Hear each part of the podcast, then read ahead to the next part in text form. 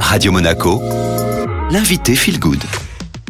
Comme tous les lundis, j'ai le plaisir euh, de recevoir et d'être avec euh, Florent Favier, notre conseiller en transition écologique. Bonjour Florent. Bonjour Estelle, bonjour à toutes et à tous. Alors aujourd'hui, euh, vous allez nous parler du carnaval de Nice qui vient justement de se terminer. Vous êtes rendu au carnaval de Nice non pas seulement pour profiter du spectacle, mais également pour évaluer l'impact environnemental de celui-ci.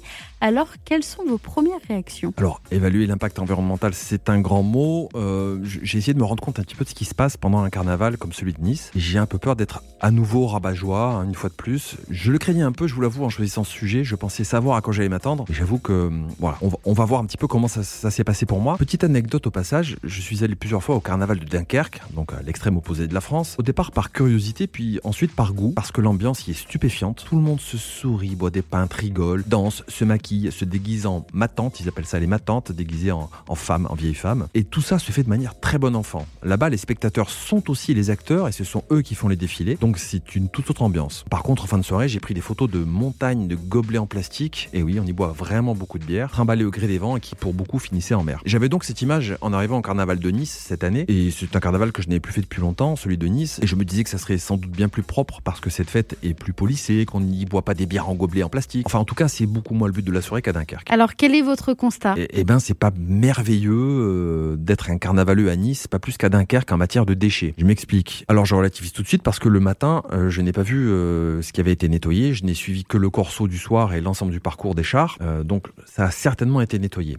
Je relativise aussi parce que je sais que l'adjoint de la ville de Nice à l'environnement, le professeur Richard Chemla et toute son équipe sont à la fois personnellement engagés sur ces questions et qui sont allés très loin dans la lutte contre les déchets dans cette commune et notamment contre le plastique. Mais malgré tout, le constat est assez amer. Des tonnes de confettis, dont une très grande partie en plastique ou en papier pelliculé cartonné, sont déversés sur l'ensemble du parcours. Des rubans en plastique qui sont propulsés par des tubes en carton façon feu d'artifice. Des centaines de déchets divers sont abandonnés au sol, notamment les sacs plastiques qui contiennent les confettis, des restes d'emballage alimentaire, des canettes, des bouteilles en plastique. Bref, autant les organisateurs que les spectateurs sont à mes yeux responsables de cet état de fait. Mais alors Florent, on imagine quand même qu'à la fois que c'est nettoyé et qu'on peut euh, difficilement euh, faire autrement qu'un carnaval avec euh, des confettis. C'est vrai qu'à peine les chars rangés, une armada de véhicules métropolitains de nettoiement se sont rués dans les rues pour avaler le plus gros de ces déchets. Mais compte tenu de la configuration des lieux, de l'étendue du parcours, de la quantité, de la taille et de la nature des déchets, je pense que beaucoup étaient irrécupérables et finiront de toute façon directement en mer dès les premières pluies. Alors oui, il faut relativiser car c'est un spectacle dont l'aura internationale est bonne pour la ville et sa région, mais le problème qui se pose est finalement simple. On a beau parler de fête, on ne peut pas oublier non plus l'urgence qu'il y a à arrêter de prendre l'océan pour une poubelle. On pourrait interdire par exemple le plastique dans tous les confettis et dans tout élément destiné à être jeté au sol et le remplacer par des matières plus faciles à ingérer par l'océan et qui ne lui sont pas nuisibles ou en tout cas beaucoup moins. Bref, ces